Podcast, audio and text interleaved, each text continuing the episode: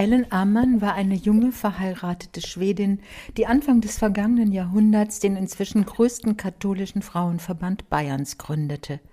Sie starb überraschend mit 62 Jahren am 22. November 1932 nach einer Rede im Bayerischen Landtag zu einem ihrer Lieblingsthemen, der Situation kinderreicher Familien. Ihr Vermächtnis ist umfangreich. Sie wusste, dass Bildung für Frauen der Schlüssel zur Selbstständigkeit ist. Nach dem Ersten Weltkrieg wurde sie als eine der ersten Abgeordneten in den Bayerischen Landtag gewählt. Sie stellte sich öffentlich gegen nationalsozialistische Umtriebe und forderte die Ausweisung Adolf Hitlers. Im Juli 2020 wurde anlässlich ihres 150. Geburtstags ein Antrag auf Seligsprechung von Ellen Ammann gestellt. Es lohnt sich, die Geschichte von Ellen Ammann noch einmal genauer anzusehen. Wir tun es in diesem extra Leben. Väter und Töchter. Inzwischen sind sich Psychoanalytiker und Sozialwissenschaftler darin einig, dass Väter die ersten und damit prägenden Männer im Leben ihrer Töchter sind. Doch die Beziehungen zwischen Vätern und Töchtern war und ist nicht immer glücklich. Die Geschichte der Menschheit erzählt ausgiebig von übermächtigen Vätern und in die zweite Reihe verwiesenen Töchtern.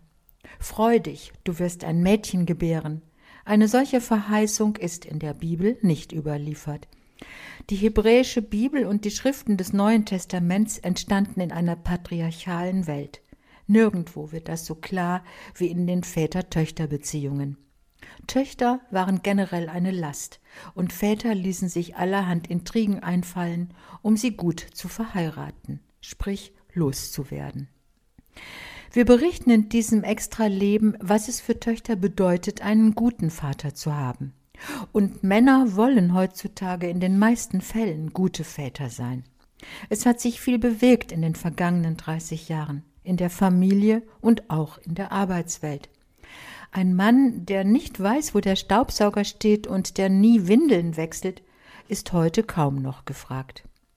Und man sieht sie überall, die neuen Väter, die ihre Kinder auf ihren Schultern tragen, sie durch den Park schieben und ihre Liebe und Fürsorge zeigen. Ganz selbstverständlich, so wie es die Mütter schon immer taten.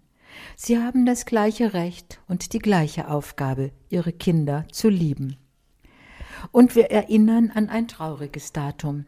Vor 40 Jahren kam die Krankheit AIDS nach San Francisco. Die Menschen starben, die Wissenschaftler fanden kein Medikament und keine Heilung. Doch die Kranken interessierte niemand. Die Rede war vom schwulen Krebs und der Rache Gottes. Zum Glück muss heute niemand mehr an dieser Krankheit sterben. Aristoteles, der in diesem Extraleben die Freundschaft als edel und lebensnotwendig für jeden Einzelnen lobt, hätte es sicher verwerflich und dumm gefunden, schwule Menschen zu diskriminieren. Ohne Freundschaft zwischen Vätern und Müttern und Kindern kann eine Familie nicht glücklich werden. Ohne Freundschaft können Ehen keine Kriege überstehen, wie wir von Katja und Sascha in der Ukraine lernen. Und aus Freundschaft wächst Fairness und Verantwortung. Gäbe es die, würden die reichen Länder umgehend dafür sorgen, dass der Corona-Impfstoff auch die armen Menschen dieser Welt erreicht, sagt unser Autor im Brennglas dieses Extras Leben. Dieser soeben gehörte Inhalt ist in der Zeitschrift Public Forum Extra zu lesen. Public Forum Extra erscheint mit zwölf Ausgaben im Jahr. Das extra Thema hat einen Themenschwerpunkt, betrachtet aus verschiedenen Blickwinkeln. Das extra Leben beschäftigt sich in Form von Geschichten, Reportagen, Gesprächen und Essays mit kulturellen und gesellschaftlichen Entwicklungen und Werten. Die Ausgaben erscheinen im monatlichen Wechsel. Weitere Informationen finden Sie im Internet unter extra.public-forum.de